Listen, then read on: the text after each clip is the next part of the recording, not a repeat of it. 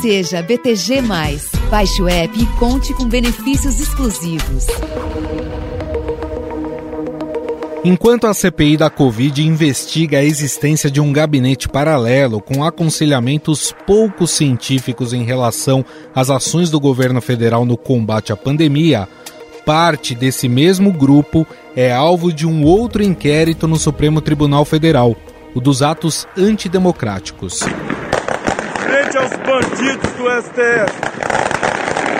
Isso é para mostrar para eles e para o GDF. Se prepare! Além disso, essa instituição paralela é investigada em uma CPMI, com a participação de deputados e senadores, que investiga a existência de uma rede de produção e propagação de notícias falsas e o assédio virtual nas redes sociais. O Palácio do Planalto virou um porto seguro desses terroristas digitais. Este é o deputado federal Alexandre Frota, em um depoimento à CPMI das fake news. Mas afinal, como está o andamento desse inquérito que promete responsabilizar quem promove ataques virtuais contra instituições da democracia? Após oito meses desde a sua implantação no STF e com relatoria do ministro Alexandre de Moraes, algumas pessoas próximas ao presidente Jair Bolsonaro passaram a ser investigadas mais de perto. Na semana passada, a Polícia Federal coletou informações sobre o ex-secretário de Comunicação Fábio Weingarten, o blogueiro Alan dos Santos e o empresário Otávio Facuri. Uma troca de mensagens mostrou um grupo apoiador do presidente discutindo com Weigarten a criação de um departamento de comunicação estratégica e contra-informação para assessorar Bolsonaro. Fábio, aquela ideia de comunicação estratégica e contra-informação, na minha opinião, você deve criar um departamento para isso. Você já até concordou com a ideia, vamos implementá-la? Fábio Weingarten respondeu: assim que minimamente estruturada a SECOM, vamos implementar.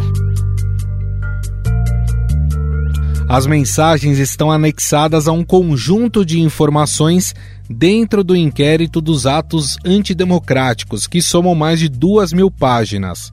Neste fim de semana, surgiu a informação de que o deputado federal Eduardo Bolsonaro e Fábio Weingarten participaram de uma articulação com empresários que buscava criar uma rádio FM de viés conservador, destinada a ser uma arma para a guerra política. A gente está orando aqui, Fabião. Abração, amigão. Sucesso. Abraço, com Deus. Tchau, valeu, valeu.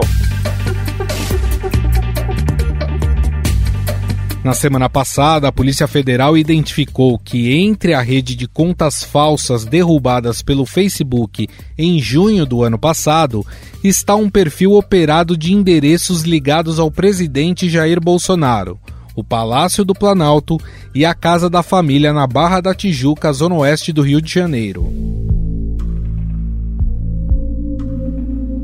Em dezembro do ano passado, a Polícia Federal defendeu o aprofundamento das investigações no âmbito do inquérito dos atos antidemocráticos. No entanto, a Procuradoria-Geral da República pediu ao Supremo Tribunal Federal o arquivamento do caso. No documento apresentado ao Supremo, o vice-procurador-geral Humberto Jaques de Medeiros argumenta que o relatório da Polícia Federal não traz provas suficientes da participação de parlamentares investigados no processo. Além disso, seis casos seriam encaminhados para a primeira instância, por envolverem pessoas sem prerrogativa de foro. Coincidência ou não, essa manifestação ocorreu às vésperas da abertura de uma vaga no tribunal, onde o procurador Augusto Aras é um dos candidatos. Vale lembrar que essa investigação foi instaurada a pedido da própria PGR para identificar os organizadores e financiadores de manifestações realizadas em abril do ano passado que pediam o fechamento do Congresso e do STF, além do retorno da ditadura militar. A PF também encontrou mensagens de maio do ano passado em que o empresário bolsonarista Otávio Facuri sugeriu ao ex-deputado federal Roberto Jefferson, presidente do PTB, uma consulta popular para dissolver o Supremo Tribunal Federal. A partir daí, já foram cumpridos mais de 21 mandados de busca e apreensão contra parlamentares, blogueiros e empresários. Algumas prisões foram feitas durante as investigações, como a da militante Sarah Winter e do blogueiro de direita Oswaldo Eustáquio. O blogueiro foi detido no mesmo inquérito que prendeu Sara Giromini. Segundo a Polícia Federal, eles são investigados de integrar uma organização criminosa que patrocinava e organizava atos antidemocráticos pelo país. Auxiliares diretos do presidente Jair Bolsonaro também são alvos da apuração. Entre eles, dois filhos do presidente, o deputado federal Eduardo Bolsonaro, do PSL de São Paulo, e o vereador carioca Carlos Bolsonaro, do Republicanos, este apontado como líder do chamado Gabinete do Ódio. No entanto, eles não foram os únicos políticos investigados pela Polícia Federal. Durante essas investigações, o ministro Alexandre de Moraes chegou a autorizar a quebra dos sigilos bancários de 10 deputados federais ligados ao presidente, entre eles Daniel Silveira, preso desde fevereiro ao ameaçar os ministros do STF em um vídeo divulgado nas redes sociais. Eu vou dedicar cada minuto do meu mandato a mostrar quem é Alexandre de Moraes, a mostrar quem é Faquim, quem é Marco Aurélio Melo, quem é Gilmar Mendes, quem é Toffoli, quem é Lewandowski. Eu vou colocar um por um de vocês em seus devidos lugares.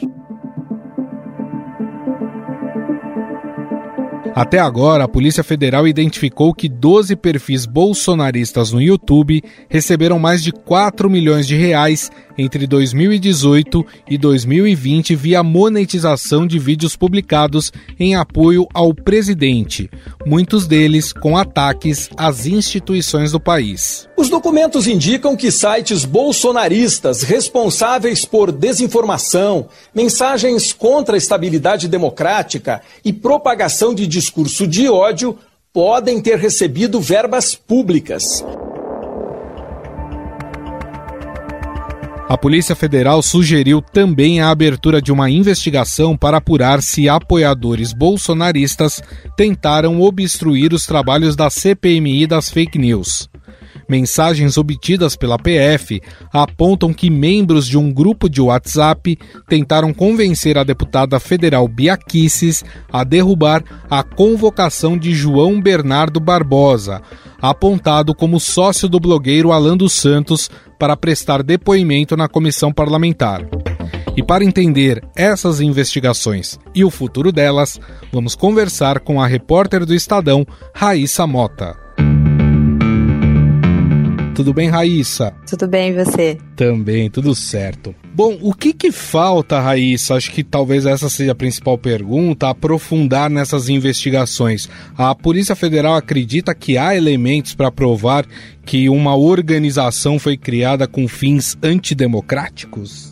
A Polícia Federal e a Procuradoria-Geral da República divergem sobre esse ponto. Eu acho que é aí que está. Nos últimos dias, a gente chegou em um momento crucial de impasse entre esses dois órgãos de investigação. A PF, por um lado, ela acredita que existe uma organização que usou de uma ideologia à direita radicalizada, né? Uhum. Vamos colocar assim, e que auferiu ganhos é, financeiros e político-partidários. Então, a Polícia Federal, o último relatório assinado pela delegada Denise Dias Rosas é de dezembro do ano passado.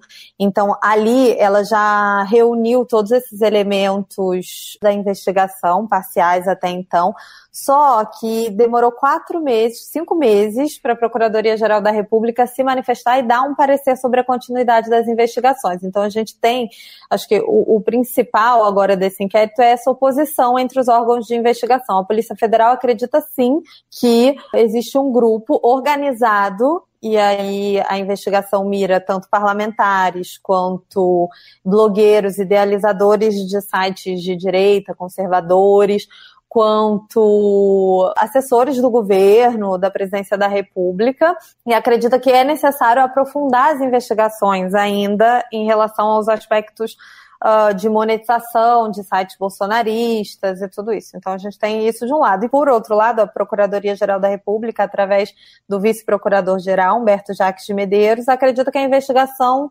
acabou aqui porque a Polícia Federal não soube tocar esse inquérito. Para a Procuradoria-Geral da República, que pediu a abertura do inquérito, já não justifica a continuidade das apurações. Agora, em relação a esse pedido de arquivamento da PGR, né, teorias à parte, né, muita gente acha que o Aras está protegendo o presidente da República porque tem interesse em uma das vagas do STF, mas teorias à parte, a tendência, pelo que vocês vêm apurando, é de que haja de fato um encerramento ou a continuidade desse inquérito? Olha, como você falou, as teorias existem. Muita gente acha que com a abertura dessa vaga do Marco Aurélio aí em julho, o Aras nos bastidores se fala que ele estava tentando se cacifar para essa vaga e tudo. Mas a parte disso, no processo, o Ministério Público é o titular da ação penal. Então, normalmente é de praxe que quando o Ministério Público pede o arquivamento de um inquérito, o juiz, o magistrado, o ministro promova esse arquivamento. Mas aí a virada que teve foi que o ministro Alexandre de Moraes, ao receber esse pedido de arquivamento, ele não simplesmente promoveu o arquivamento. Então, ele quer saber se o alcance desse pedido de arquivamento, porque o Procurador-Geral da República apontou, por exemplo, que não tinham indícios que implicassem parlamentares bolsonaristas. E ao longo desse inquérito, dez deputados e um senador tiveram os sigilos quebrados, inclusive por ordem do ministro Alexandre de Moraes. Então ele quer saber ah, o alcance desse pedido de arquivamento. A decisão em si ainda é um mistério do que vai ser feito, mas nos bastidores também o que se falou foi que esse pedido desgasta ainda mais o Ministério Público Federal, ter que dizer, precisar qual é o efeito dessa decisão. Agora, de fato, dentro desse inquérito, se achou provas é, que impliquem o Palácio do Planalto, parece que tem uma questão de, de financiamento de canais bolsonaristas e que isso teria sido patrocinado pelo governo. Já existem provas dessa implicação, Raíssa? Então, até o momento, a investigação ela atinge o Palácio do Planalto, acho que a gente pode dizer, em três frentes principais. A primeira delas é de fato sobre o financiamento de canais bolsonaristas, sites bolsonaristas e que promovem atos antidemocráticos e animosidade contra o Congresso e o STF pela SECOM. Por outro lado, tem um, um, segundo braço da investigação que implica o Ministério da Damares, o Ministério da Mulher, Família e Direitos Humanos, porque empregou pelo menos três investigados nesse inquérito dos atos antidemocráticos. Tem o Renan Senna, que foi quem é apontado pela PF como quem negociou faixas contra o STF e carro de som. Tem a Sara Giromini, que chegou a ser presa no curso das investigações, também está implicada no inquérito das fake news. E tem uma comunicadora, Sandra Terena, que é a esposa do blogueiro Oswaldo Eustáquio. Todos eles foram empregados pelo Ministério da Damares e a Polícia Federal. Acho que isso pode ter relação, e aí é que estão os achados da SECOM, com a distribuição de verbas, que isso é o emprego desses bolsonaristas na pasta era uma estratégia para distribuir fundo a manifestações que estimularam a intervenção militar e o fechamento dos poderes. Então, isso que converge. Essa é a tese da Polícia Federal até o momento. E, por fim, tem um, um outro braço da investigação também, que foi o Inquérito dos Atos Antidemocráticos, né, a PF, pediu ao Facebook, que em meados do ano passado derrubou uma série de contas por conteúdo considerado inautêntico coordenado, assim que eles chamaram. Uhum. E aí a PF pediu acesso a um relatório que embasou a derrubada desses perfis. E a partir desse relatório, eles fizeram um pente fino naquilo tudo e identificaram 80 contas dessas que foram derrubadas que uh, promoviam conteúdos considerados antidemocráticos por eles. E a partir dessas 80 contas, eles pediram dados cadastrais do IP dos computadores usados e fizeram cruzamento com localização de rede de internet, de Wi-Fi usada para acessar essas contas, e aí chegaram ao Palácio do Planalto com mais de 100 acessos entre novembro de 2018 e maio de 2019, e a casa do presidente Bolsonaro na Barra da Tijuca, né, zona oeste do Rio de Janeiro, com alguns acessos em novembro de 2018 também.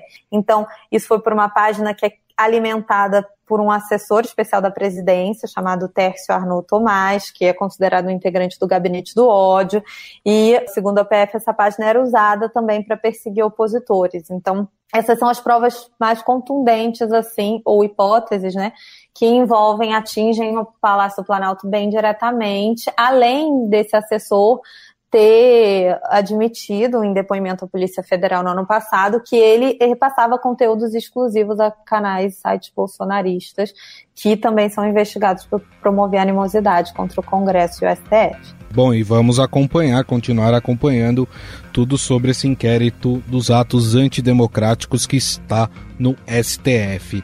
Bom, queria agradecer aqui a repórter do Estadão, a Raíssa Mota, que esteve com a gente e nos contou um pouco mais de quantas anda aí essa investigação. Raíssa, queria te agradecer mais uma vez, muito obrigado, viu? Eu que agradeço, Gustavo. Um abraço para os ouvintes.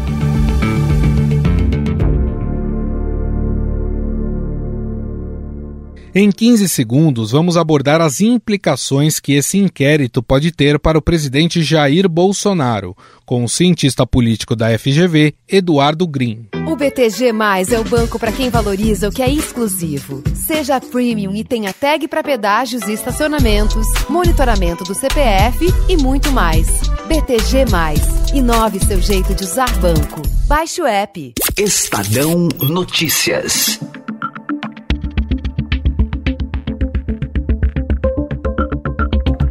Na semana passada, Jair Bolsonaro teve um encontro de 20 minutos com o presidente do Supremo Tribunal Federal, Luiz Fux. Durante a conversa, o presidente quis saber se o inquérito dos atos antidemocráticos, que implica seus filhos e diversos apoiadores, seria arquivado. Não podemos falar em democracia sem um judiciário independente, sem um legislativo também independente para que possam tomar decisões, não monocraticamente. Acabou, porra! Partidos como Rede, PT, PDT, PCdoB, PSB e PCB chegaram a pedir a inclusão de Bolsonaro no inquérito, mas a petição foi negada pelo relator, ministro Alexandre de Moraes. Afinal, o que esse inquérito pode significar para o futuro político do presidente? Sobre o assunto, converso agora com Eduardo Green, cientista político da FGV. Tudo bem, professor? Como vai? Tudo bem, um prazer estar com vocês aqui mais uma vez no podcast. Bom, professor, o fato da Polícia Federal e também da Procuradoria-Geral da República estarem batendo cabeça neste momento, existe uma divergência. A Polícia Federal acha que há indícios para continuar a investigação. A PGR pediu para que ela se encerre. Isso, de certa forma, mostra uma corrosão da independência institucional, é, muitas vezes pregadas pelo próprio presidente Jair Bolsonaro? Então, acho que é importante colocar este caso, que envolve o inquérito do financiamento dos atos democráticos, é, numa, numa, numa paisagem mais ampla, que é, é o esforço deliberado do presidente Bolsonaro de enfraquecer todas as instituições de controle. A gente precisa retroceder um pouquinho no tempo e lembrar que isso já foi feito em relação à Receita Federal, isso já foi feito em relação ao que era o antigo COAF, que foi deslocado, inclusive, para ser uma unidade não mais no Ministério da Economia, mas eh, junto ao Banco Central. Eh, e esse processo de eh, criar dificuldades para que os órgãos de controle é, que tem por finalidade exatamente preservar é, o dinheiro público, preservar o funcionamento independente dos, da, das instituições políticas sem que haja interferência do governante, vem tendo a sua autonomia é, de maneira muito intencional e clara minada é, pelo presidente Bolsonaro. Particularmente este caso, que envolve financiamento dos atos antidemocráticos, ele é muito sensível porque ele ataca de frente uma estratégia que vem sendo utilizada desde antes da eleição do presidente, quando ele ainda era candidato, de por meio uh, das redes sociais financiar um processo deliberado de desinformação, uh, de produção de fake news e, portanto, com isso criar uma sensação muito ruim no debate público que é danosa para a disputa democrática, pautada por uma lógica que os adversários divergem, mas todos eles é, buscam trabalhar com uma informação minimamente razoável do ponto de vista da sua veracidade. E nesse sentido, claro, que sempre é, restam dúvidas de até que ponto o Procurador-Geral da República está sendo fiel ao seu papel, que é o de apresentar denúncias contra as autoridades da República na medida em que haja evidências que indiquem o desvio das suas funções. Então, este caso, colocado numa perspectiva mais ampla, ele vem revelando de maneira mais intensa, de maneira mais frequente, que à medida que as denúncias que envolvem o gabinete do presidente e as suas pessoas mais próximas, tanto da família quanto politicamente, o que tem acontecido no último período, tem revelado na direção oposta uma redução do grau de autonomia funcional e um grau de atrelamento político da Procuradoria, da Procuradoria Geral da República muito forte com o presidente Bolsonaro. E a corrosão institucional que o, que o presidente Bolsonaro tem intensificado no Brasil nos últimos dois anos, ela não deixa de ser um pouco assustadora, porque nós julgávamos que o Brasil, a despeito da fragilidade que nós possamos indicar no funcionamento das suas instituições políticas, tinha já adquirido um grau de amadurecimento é, razoável que garantiria o funcionamento dessas instituições sem interferências políticas. É, o senhor até falou do Centrão, né? Hoje, dentro do Congresso Nacional, é, o que se ouve é que não há apoio e nem clima para se dar andamento a um processo de impeachment. No entanto, nessas investigações da Polícia Federal, é, há informes que mostram um financiamento grande aí do governo aos canais bolsonaristas. E vale lembrar que esses canais, eles não só apoiam o presidente Jair Bolsonaro, mas também promovem ataques inclusive a outros políticos. Baseado nisso e se confirmado esse financiamento do governo, existe uma possibilidade de mudança de clima dentro do Congresso Nacional pró-impeachment?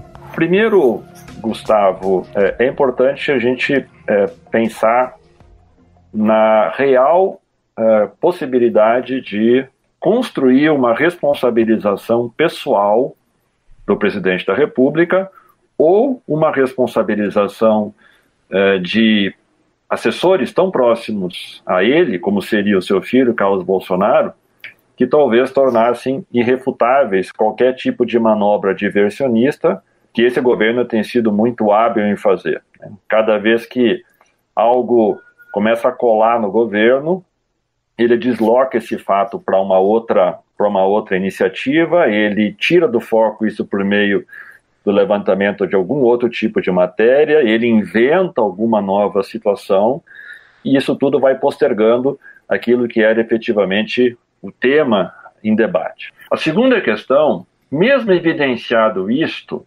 mesmo que nós consigamos ter esse rastreamento que mostre que há algum envolvimento de assessores muito próximos do presidente, ainda assim, no Congresso Federal, eu não diria que nós temos um clima propício para iniciar um processo de impeachment. Por quê? Da mesma forma que o tratoraço, que foi esse orçamento secreto que o governo construiu para liberar emendas para alguns deputados, mas não serviu para atender outros deputados, não foi algo que abalou a relação do Centrão com o governo. Até porque o Centrão está lá exatamente para vender ou alugar o passe para situações como esta. O que seria um ingrediente capaz de pressionar nessa direção seria uma forte mobilização da sociedade denunciando, dando publicidade, conectando a relação do presidente da República e de seus aliados mais próximos com este processo.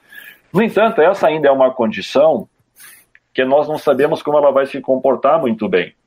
Diferentemente de outros processos de impeachment que houve no Brasil, no qual, fator, no qual a mobilização de rua foi um fator muito importante, neste contexto da pandemia, ele não está dado, e mesmo que ele possa acontecer, não se sabe se ele terá continuidade e intensidade a ponto de pressionar os parlamentares nessa direção.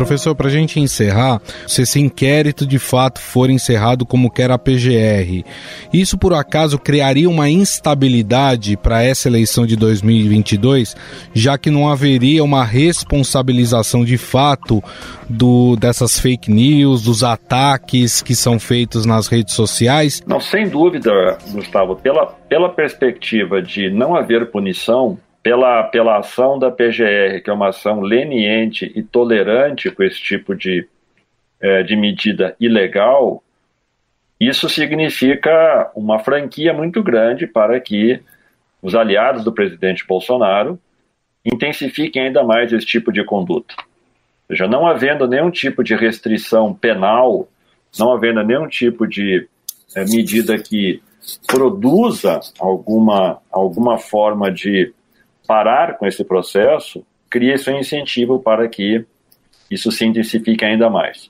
Então, eu acho que no ano que vem, nas eleições, a expectativa que eu tenho é que nós vamos ter um processo ainda mais confuso, difamador, formulador de informações falsas, que vai distorcer a realidade para a população.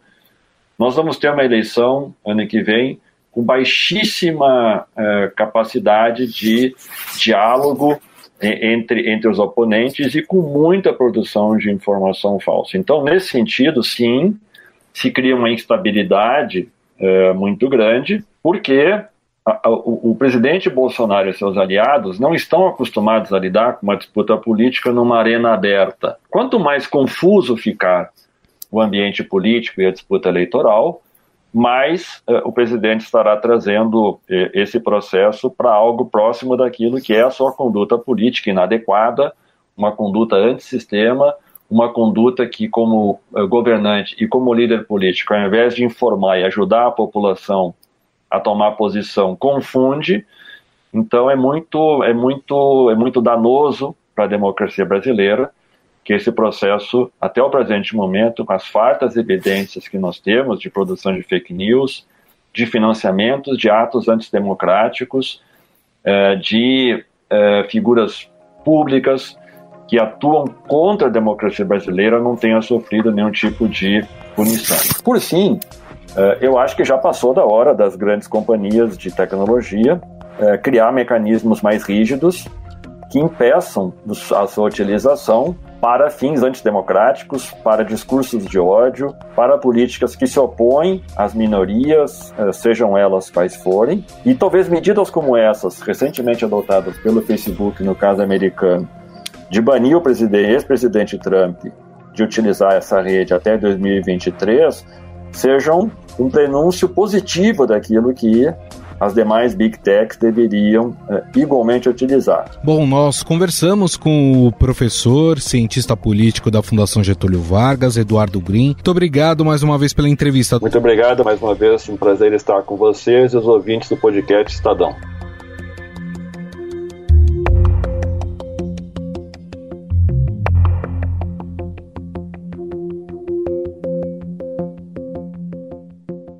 Estadão Notícias. O Estadão Notícias desta terça-feira vai ficando por aqui. Contou com a apresentação minha, Gustavo Lopes, produção de Júlia Corá, Ana Paula Niederauer e Jefferson Perleberg. A montagem é de Moacir Biasi. O editor do núcleo de áudio do Estadão é Emanuel Bonfim. O diretor de jornalismo do Grupo Estado é João Fábio Caminoto. Mande seu comentário e sugestão para o e-mail podcast@estadão.com. Um abraço e até mais.